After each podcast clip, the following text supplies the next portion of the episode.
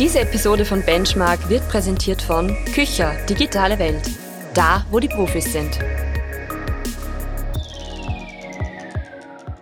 Benchmark. Ob sich Podcasts für Marken wirklich lohnen und wenn ja, wie? Mit welchen Parametern und KPIs messen und bewerten wir das Potenzial von Podcasts für Marken? Benchmark von Ready to Podcast.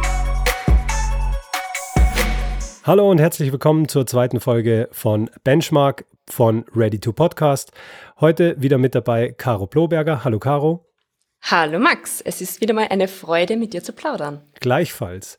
Wir unterhalten uns heute über den Podcast Carpe Diem und äh, hier gleich für die ganz äh, kurz angebundenen die Fakten in aller Kürze. Den Podcast gibt es seit 5. Juni 2019. Wir stehen aktuell bei 96 veröffentlichten Folgen. Die Themen drehen sich um Gesundheit, Ernährung, nachhaltige Lebensführung, Sport und Bewegung und alles, was es für einen gesunden Lebensstil braucht. Moderatoren sind Daniela Zeller und Holger Potje. Produziert und herausgegeben wird das Ganze von Red Bull Media House in Kooperation mit der Versicherung Unica. Veröffentlicht wird einmal die Woche. Die Länge der einzelnen Episoden ist ca. 45 Minuten bis eine Stunde. Bekannte Gäste und Teilnehmer des Podcasts sind Barbara Stöckel, Schauspielerin Caroline Peters oder Thomas Stipsitz. Ja, äh, Max, erzähle mal, wie funktioniert denn das Format von Carpe Diem? Also Carpe Diem ist ein klassischer Interview-Podcast.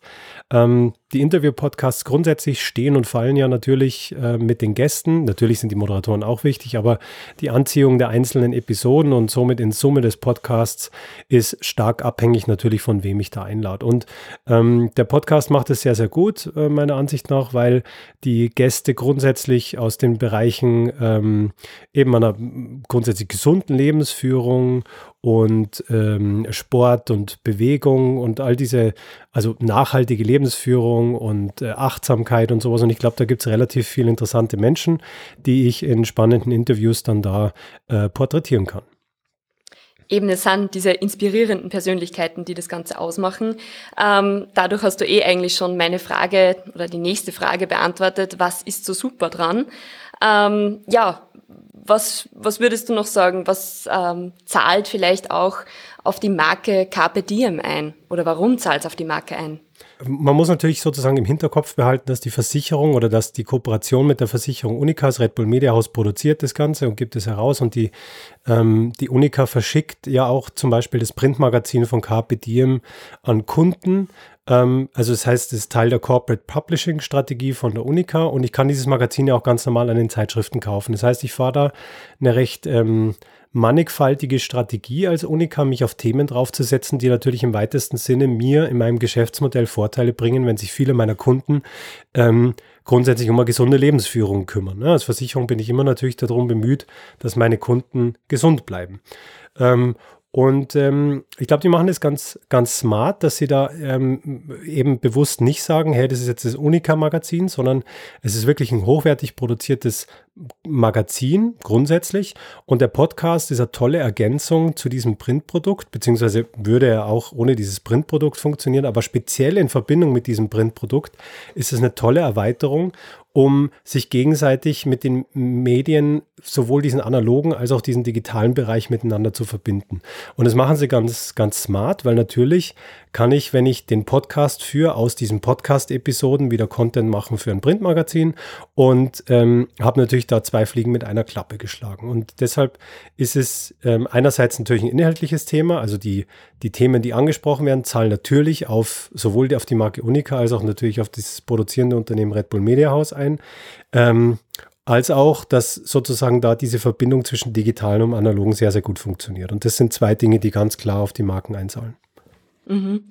Ja, was, ich, was mir dazu noch einfällt, ist, dass äh, des Öfteren ja ein Trailer auch eingespielt wird und unter anderem bin ich da auf einen gestoßen, eben von der Unica, wo auch wirklich explizit darauf hingewiesen wird, dass die Kooperationspartner sind und da nochmal so quasi ähm, der Fokus darauf liegt, dass eben die Mitarbeiter sehr kompetent sind, dass sie sehr freundlich sind und auch die, ja, die Kunden dementsprechend auch gut beraten, inwiefern man am besten vorsorgt. Mhm, genau. Ich glaube, dass, dass es auch wichtig ist, dass man transparent ist bei solchen Dingen.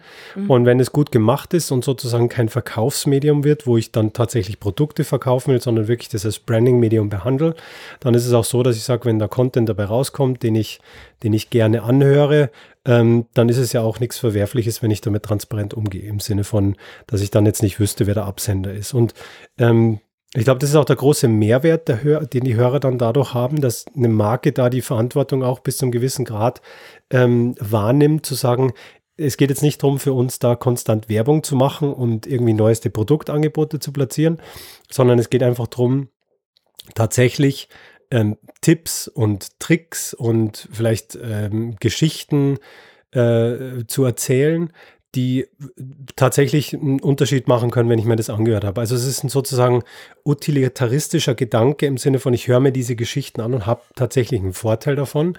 Und ich glaube, es ist ja auch im beiderseitigen Interesse zu sagen, erfahre ich etwas Neues, kriege ich da vielleicht Dinge, die ich, die ich in meinen Alltag einbauen kann, wo ich einen gesünderen Lebensstil damit fördere. Und äh, habe ich als Hörer natürlich davon was, wenn ich konkret Tipps von Fachleuten dafür bekomme, für die ich normalerweise Coachings machen müsste und so weiter. Ähm, und wenn die aber gut gemacht sind und so, dass ich sie auch annehmen kann und wirklich einbauen kann, dann bringt mir das tatsächlich auch was, diese Episoden anzuhören. Und natürlich als Marke ist der Vorteil, ähm, dass ich natürlich dann, wie gesagt, schon gesündere Kunden äh, natürlich ein Riesenvorteil für eine Versicherung.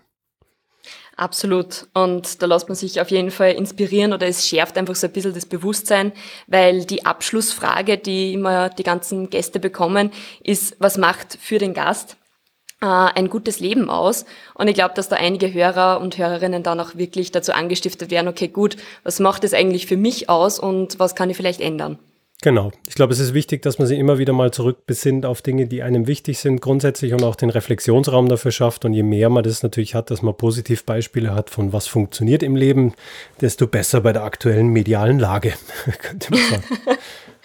Das stimmt, das stimmt allerdings. Fand ich schon wieder eine sehr spannende Episode und ich finde auch ähm, ein sehr spannendes zweites Beispiel, wie Podcasts heutzutage funktionieren können, speziell wie man Printmedien mit äh, Digitalmedien verbindet auf eine Art und Weise und es in eine Corporate Publishing Strategie äh, integriert. Caro, danke fürs Dabeisein wieder mal. Ich freue mich, wenn wir uns das nächste Mal unterhalten und bis dahin alles Gute und auf Wiedersehen. Ja, ich sage auch noch Danke, Max, für diesen interessanten Talk mit dir heute. Und ja, ich bin schon gespannt, welchen Podcast wir uns als nächstes anschauen.